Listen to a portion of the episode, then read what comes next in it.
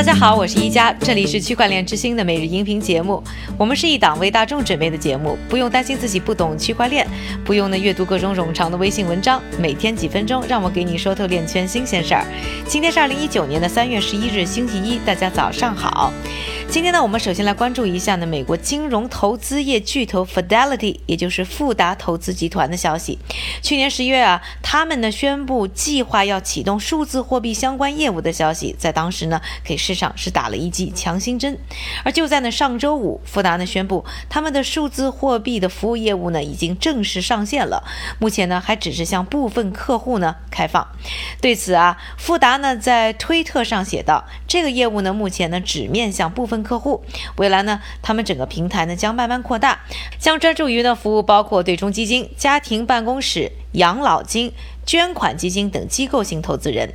富达呢数字货币资产业务的负责人 Tom Jessop 在接受媒体采访的时候表示啊，他们现在呢还在开发呢数字资产平台的其他环节，预计呢九月份呢将会面向呢更多的客户。另外，他们还表示呢，近期呢市场经历的熊市对他们们业务的发展呢没有影响，相反，如果呢他们是在呢市场的高峰时呢去拓展这项业务，有可能呢反而会让自己变得更加的被动。据报道啊，富达也就是 Fidelity 呢，一直非常重视呢投资呢新技术，来不断的发展呢自己的疆域。每年呢在区块链、人工智能等新技术上的投资啊，能达到二十五亿美元。那富达的 CEO 呢，Abigail Johnson 呢，也是数字货币坚定的支持者。那他呢在一次会议上呢，还曾向数字货币表白啊，称呢富达是屈指可数没有放弃数字货币的大型机构之一。其实呢，像富达一样呢，开始推出数字。货币资产相关业务的传统金融机构啊，现在也是越来越多。同样呢，也是在上个星期五，瑞士银行集团 Swissquote 呢公布了他们2018年的业绩报告。这个报告当中呢，还表示呢，他们集团计划在今年的3月21日启动呢数字货币的托管业务。Swissquote 集团呢，早在2017年啊就开始进行了五种数字货币的交易。那如今呢，还要推出呢数字货币托管业务呢，可以帮助他们使客户呢将数字货币呢，在他们的外部钱包和 Swissquote 账户当中啊，进行了非常自由的切换和转账。那 Swissquote 呢，在报告当中呢，还指出呢，这项举措呢，将使 Swissquote 呢，成为数字货币交易平台的同时，也成为私人和机构客户的存款平台。而在技术上面，他们是和呢，提供私钥管理的安全公司 Crypto Storage 进行合作，希望能够保证啊，所有数字货币存款的安全性。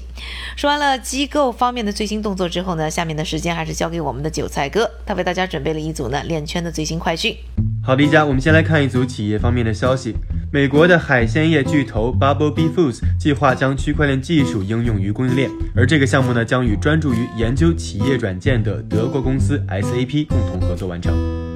我们再来看一组政府方面的新闻。德国联邦财政部发布了重要的文件，认为电子证券的监管应该是技术中立的。这意味着电子证券的监管可以是基于区块链或者分布式账本技术。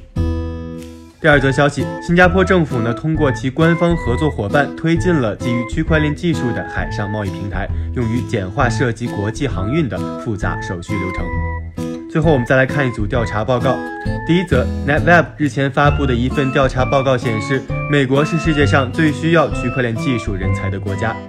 求职网站 Glassdoor 上发布的五千七百多条区块链招聘广告中，有将近一半的职位来自于美国。最后一则消息，根据数字货币资产管理公司 Electric Capital 的报告，以太坊拥有人数最多的开发人员，致力于其数字货币的基础协议项目。平均啊，每个月有二百一十六名开发人员为以太坊储存库贡献代码。感谢各位的收听，我是一加，明天继续和我一起关注区块链之星。区块链之星，还原区块链最真的样子。